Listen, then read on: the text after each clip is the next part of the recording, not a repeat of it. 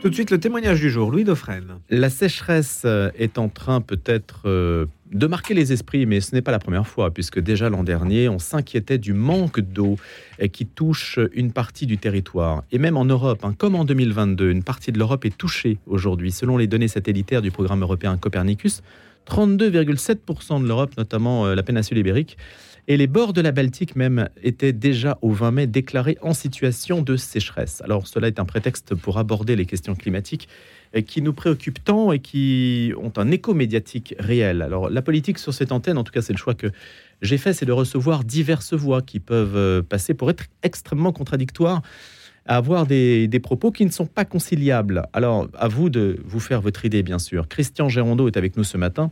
Bonjour, Christian Gérondeau. Bonjour. Vous êtes polytechnicien et vous avez travaillé sur les questions environnementales. Vous travaillez dessus d'ailleurs depuis plus de dix ans. Vous avez publié de nombreux ouvrages remarqués sur le sujet, en particulier la religion écologiste, euh, rien que ça. Et puis, euh, vous avez aussi, euh, j'allais dire, vous n'avez pas renoncé à traiter d'autres sujets, puisque là, vous publiez Le climat par les chiffres, sortir de la science-fiction du GIEC, 30 ans de mensonges, dites-vous, aux éditions L'Artilleur, rien que ça. Et puis, je crois aussi que vous avez un ouvrage sur la voiture, la voiture électrique. J'ai un ouvrage effectivement sur la voiture électrique euh, euh, que je traite euh, dans le cadre de cette comment dirais-je de cette doxa régnante aujourd'hui et qui met les choses à l'envers et qui donne la priorité à la nature par rapport à l'homme. Et je pense que, étant à Radio Notre-Dame, c'est probablement un aspect que nous allons aborder. Vous avez parlé du livre que j'ai intitulé La religion écologiste. Et je maintiens, nous avons affaire à une religion qui a euh, perdu euh, toute rationalité, comme je dirais d'ailleurs toute religion. Euh, et aujourd'hui, nous sommes dans, ce, dans cette époque où nous avons, d'une manière unanime, au niveau mondial, porté au nu la planète, Gaïa. C'est la nouvelle religion, c'est la nouvelle déesse et nous avons un peu oublié l'homme, mais je pense que nous allons pouvoir en parler. Bah vous êtes là pour ça, justement, Christian Gérondeau. Simplement, est-ce que cette religion ne se fonde pas sur des éléments observables? Je parlais de la sécheresse, et vous-même, vous êtes scientifique.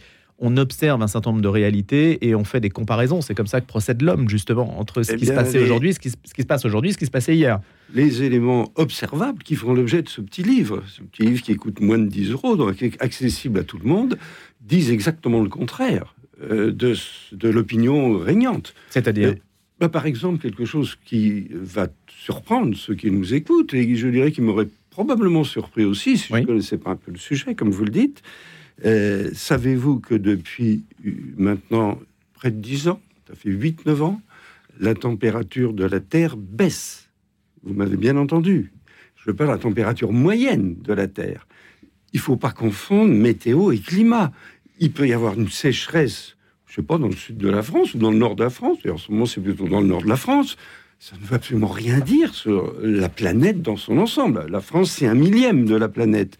Et vous avez toujours, d'ailleurs l'actualité le montre, un moment euh, un lieu où vous avez une sécheresse quelque part. Alors quelquefois ça peut être en Californie, mais ça peut être également. Euh, Ce n'est pas le cas en Californie. Il a beaucoup plu justement. Eh bien justement, après des années de sécheresse. Donc on nous avait dit regardez, la sécheresse est arrivée en Californie. Maintenant les lacs de Californie sont en train de se remplir. Donc on confond météo et climat. Ça va très loin puisque nous avons une chaîne euh, de télévision publique qui n'a pas le plus son journal météo tout court, mais météo climat, ce qui est une erreur absolument fondamentale. La météo, c'est local, le climat, c'est un phénomène mondial. Ça n'a rien à voir. Et lorsqu'on regarde les vrais chiffres, on s'aperçoit qu'en moyenne, je le répète, depuis près de 10 ans, la température de la Terre, la température moyenne, baisse. Et ça, vous ne le verrez nulle part, sauf peut-être dans le petit livre pour ceux qui euh, en feront l'achat. Mais qui le dit, Christian Gérondeau? Qui est habilité à dire ça? À, faire ces calculs-là qui sont complexes ah, Alors, ces calculs-là, c'est extrêmement simple. Pour l'évolution de la température moyenne, que tout le monde peut constater euh, tous les mois sur son ordinateur, sur son téléphone portable, mmh. il y a quatre réseaux d'observation. Euh, mondialement reconnu, y compris par le GIEC, qui dit exactement le contraire et qui se garde bien de dire ce que je viens de vous dire. Et ces quatre réseaux d'observation euh, dépendent pour deux d'universités, pour un troisième, euh, c'est un réseau d'origine privée, et ils disent tous exactement la même chose. Depuis dix ans, la température moyenne de la Terre baisse. Eh bien ça, vous ne le verrez nulle part encore une fois, sauf dans ce petit ouvrage, parce que évidemment, ça va à l'encontre euh, du dogme qui règne aujourd'hui. Mais quand on entend que en fait nous sommes dans une cocotte minute et que la température va s'élevant et qu'on n'atteindra pas le 1 degré 5, on a déjà dépassé le 1 degré 5, euh, les engagements qui avaient été pris euh, lors de précédentes COP, ça vous dites c'est de l'intox pour vous Ah mais c'est complètement de l'intox. Que la température varie ça a toujours mmh. été le cas. On sait très bien, dans un pays comme le nôtre, que nous sommes à Radio Notre-Dame, que l'ère des cathédrales, c'était l'optimum médiéval, avec une température moyenne élevée, des récoltes abondantes, qui ont permis de couvrir la France de cathédrales. Et puis ensuite, on a traversé du temps de Louis XIV, notamment, pas seulement, ce qu'on a appelé le petit âge glaciaire du temps de Louis XIV, non seulement la Seine, mais la mer gelait. Et puis depuis 1850, à peu près, et les choses vont mieux. On a beaucoup de chance, parce que c'est beaucoup plus agréable de connaître le climat que nous connaissons que celui du temps de Louis XIV.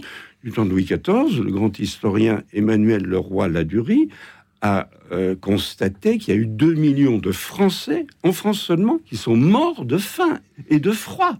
Donc nous avons une chance inouïe, nous vivons une époque favorable, et le climat a toujours varié avec des cycles. J'ai cité ce qui s'est passé depuis mille ans, mais on peut remonter plus loin, du temps des Romains, c'est pas un hasard d'ailleurs, l'Empire romain était également euh, situé à un optimum climatique. Les grandes invasions qui ont suivi l'Empire romain, c'était une dégradation du climat. Il y a toujours eu des cycles. On est dans un cycle, et ces cycles, et les premiers rapports du GIEC le disent, peuvent entraîner des variations de la température moyenne de 2 degrés.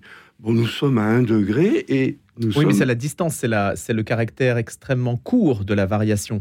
Ce que répondent vos contradicteurs, c'est de dire oui, mais là, vous parlez de, de plages longues, alors que là, on est sur un réchauffement à, nous sommes à, à vitesse accélérée. Mais absolument pas. Nous sommes à 1 degré depuis 1850. Il faut quand même être sérieux. Entre le jour et la nuit, il fait beaucoup plus euh, comme différence de 1 degré. Entre Lille et Marseille, il fait 5 degrés. Là, la planète se réchauffe, euh, s'est réchauffée. Sauf, je vous dis, depuis 10 ans, euh, ce mouvement est cassé. Mais elle s'est réchauffée depuis 1850 de 1 degré. Mais où est le problème? Réjouissons-nous. Encore une fois, c'est beaucoup plus agréable de vivre à l'époque que nous connaissons que à d'autres époques de notre passé. Du moins en Europe, parce que l'autre visage de cette argumentation, euh, si on retourne un peu les choses, c'est de dire que certaines régions du monde deviennent invivables parce qu'il fait trop chaud, par exemple. C'est entièrement faux. Mmh. Nous parlons de 1 degré. Écoutez, excusez-moi. Un degré en euh, moyenne. Et en plus, et en plus, là vous avez raison, mmh. c'est que euh, ce réchauffement moyen de 1 degré est inégalement réparti. Il est pratiquement nul au niveau de l'équateur, précisément dans les régions chaudes. Il est plus élevé ici, il est encore plus élevé au pôle Nord. Ça, c'est tout à fait exact. Mais euh, parlons, par exemple, de ce qu'on entend, les réfugiés climatiques. Le jour où vous en trouverez un, vous me le direz. Les réfugiés qui traversent la Méditerranée, c'est pas à cause du climat. au contraire, il y a une trentaine d'années, on parlait de la sécheresse au Sahel et la menace de famine faut savoir que les productions agricoles se sont multipliées sur l'ensemble de la planète et que en dehors des zones de guerre, il n'y a plus de famine sur Terre.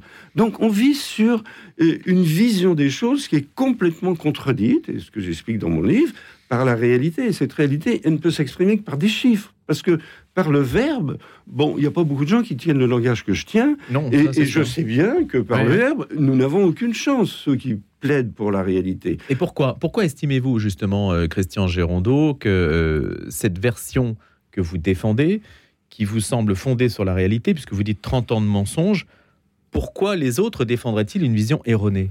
Parce que c'est Alors que semble-t-il, vos chiffres sont accessibles par tous. Eh bien, nous sommes à Radio Notre-Dame et je vous donne la réponse parce que c'est une religion. C'est une religion. Euh, vous avez une responsable française que j'hésite pas à citer, qui s'appelle Valérie Masson-Delmotte, hmm. qui vient de donner une interview d'une page dans le journal Le Monde. Elle a expliqué qu'elle a été touchée par la grâce. Un jour, elle a dit Mais je suis sur Terre pour sauver la planète. Et tous les gens qui sont au cœur de ces organisations tous, oui, une grande partie en tout cas, sont mus par un sentiment religieux.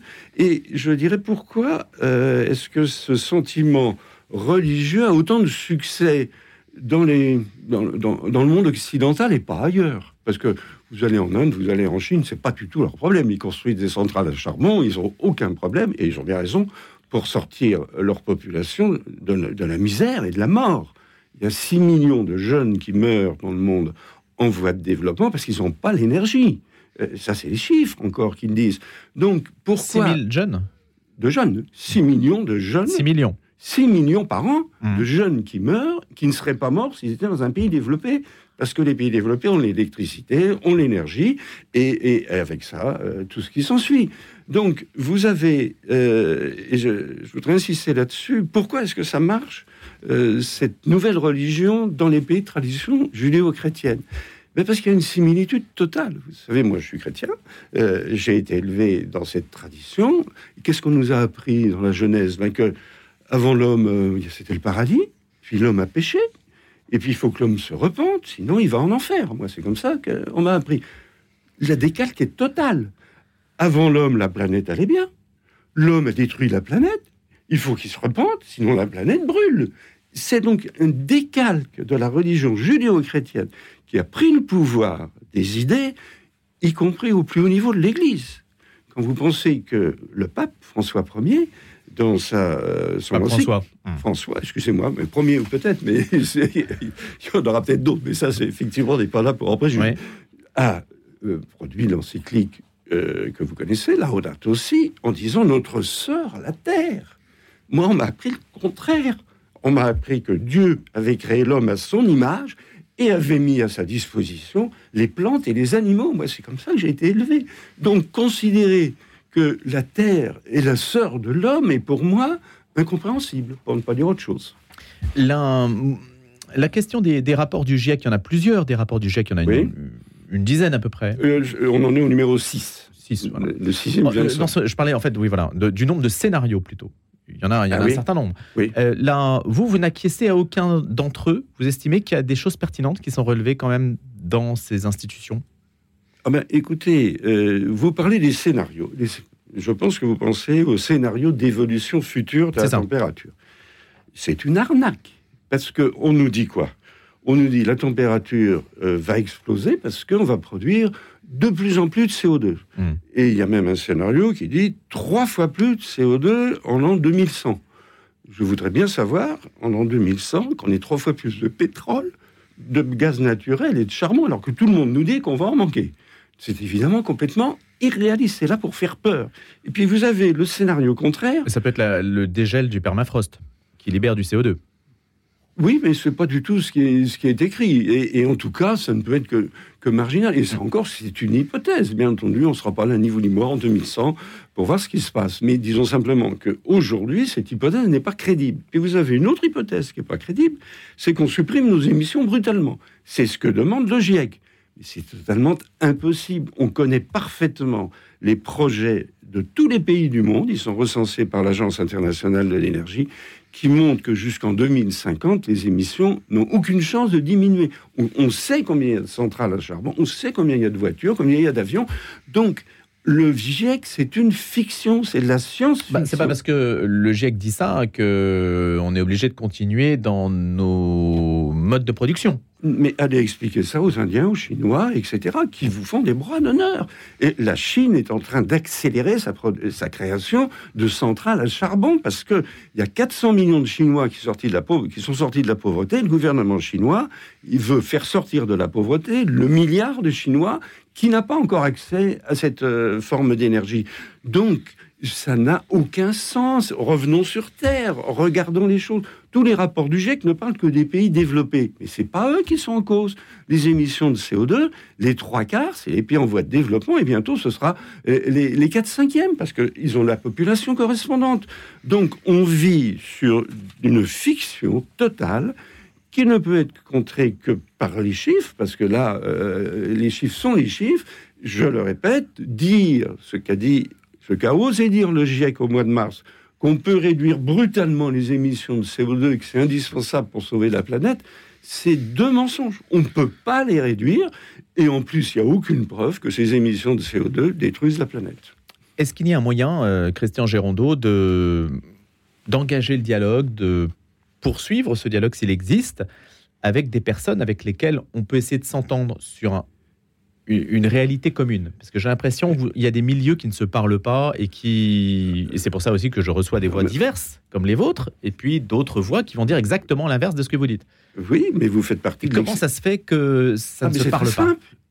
C'est très simple. Ceux qui partagent les vues que je viens de dire, qui sont les vues de la réalité, sont interdits. je n'ai pas la moindre chance d'être confronté à un membre du GIEC ce sera le refus instantanément, comme, comme dans toute doxa, toute dictature, qui, refuse le débat. Si vous arrivez à organiser un débat avec un représentant du GIEC, je viens tout de suite. Ou même, je ne sais pas, oui, euh, je, ben je pense à Jean Jouzel, par exemple. Mais vous n'avez aucune chance. Mmh. Je vous n'avez aucune chance d'organiser un débat. il refusera il refusera. Non, c'est puisque je suis le représentant du mal. Il faut bien voir qu'on est sorti de la rationalité. Il y a les bons qui veulent sauver la planète, ceux qui disent que bah non, c'est pas vraiment le problème et qu'il y a d'autres priorités et que la planète n'est pas en danger, sont forcément, excusez-moi, des méchants, des, représentants du mal. Je suis le représentant du mal, j'en suis très bien conscient. Encore une fois, c'est un problème religieux et, je regrette que la religion chrétienne, et en particulier l'Église catholique, euh, ne regarde pas euh, plus attentivement. Vous savez, c'est quand même curieux. Euh, on a parlé du, du pèlerinage de Chartres que j'ai fait dans ma jeunesse. On dit bravo, il y a un renouveau, il y a, des milliers de jeunes qui vont. Il y a beaucoup plus de milliers de jeunes dans le monde qui vont suivre Greta Thunberg. Mais là, on les compte par centaines de milliers. C'est une nouvelle religion qui a notamment euh, pris, euh, je dirais, sa force, et pas ses racines, mais son développement dans la jeunesse, avec une conséquence qui, à mes yeux, est dramatique, c'est la culpabilisation de la jeunesse. Vous avez des jeunes maintenant, euh, il y, en a qui refusent de prendre l'avion, puis il y en a qui, bon, ils sont bien forcés parce que je sais pas quoi, ils vont faire leurs études au Canada ou ailleurs, mais ils culpabilisent. On a réussi à culpabiliser toute une génération c'est quand même un, bilan euh, qui ne veut pas avoir d'enfants non plus. Pardon? Qui ne veut pas avoir d'enfants non plus parce que les enfants peuvent voilà. Mais vous savez, cette vision négative des choses et négative de l'homme qui euh, idéalise et qui déifie euh, Gaïa, la planète, est quelque chose qui est exactement l'opposé de la tradition chrétienne. Comment se fait-il que notre Église et ceux qui nous écoutent et d'autres ne prennent pas conscience de ça. C'est bah, une inversion. enfin, on, contribue à alimenter ce débat en tout cas. Je ne ah, sais pas, vous, pas de position particulière. mais je ne mets pas du tout vous en cause. Non, non mais j'écoute les différentes versions sur le sujet. Voilà, J'essaie de me faire une, une religion, comme on dit, puisqu'on est dans la, religion. La religion, je suis, vous savez, je suis ingénieur de formation. Dans un domaine comme celui-ci, elle ne peut se faire la prise de conscience ne peut faire que par les chiffres. Alors, c'est un peu aride à dire, mais... Euh, Quel est le... chiffre clé, vous, que vous sortiriez euh, si vous avez à... Si vous aviez à en répondre justement dans un débat, Christian Gérondeau bah, La première que je viens de vous citer. Toutes les sources, il y a quatre sources, je le répète, d'observation de l'évolution de la température de la Terre, qui disent tous la même chose. Depuis maintenant près de dix ans, la température de la Terre baisse vous ça, c'est vérifiable et c'est attesté. Mais c'est vérifiable, bien entendu. et ça n'a fait l'objet d'aucun article de presse Mais absolument pas. Absolument pas. C'est ça qui était Non, mais c'est ça qui était absolument extraordinaire. C'est que, bon, voilà un chiffre, mais il y en a beaucoup d'autres. La montée des eaux de la mer, c'est une plaisanterie. La, mer monte de 2 mm par an. Qu'a dit le dernier rapport du GIEC? Que nous étions menacés d'une hausse de 15 mètres. Faites le calcul de 2 mm à 15 mètres, je ne vais, pas le calcul comme ça, mais enfin, il faut des milliers d'années. Eh bien, c'est écrit dans le rapport du GIEC et les gens qui vivent en bord de mer ont peur. Mais on est dans le délire. Dans l'irrationalité pour vous. Écoutez, oui, euh, je, trouve que le mot irrationalité, je l'admets, est faible. mais est très faible. Oui, absolument. Et tout ceci est vérifiable.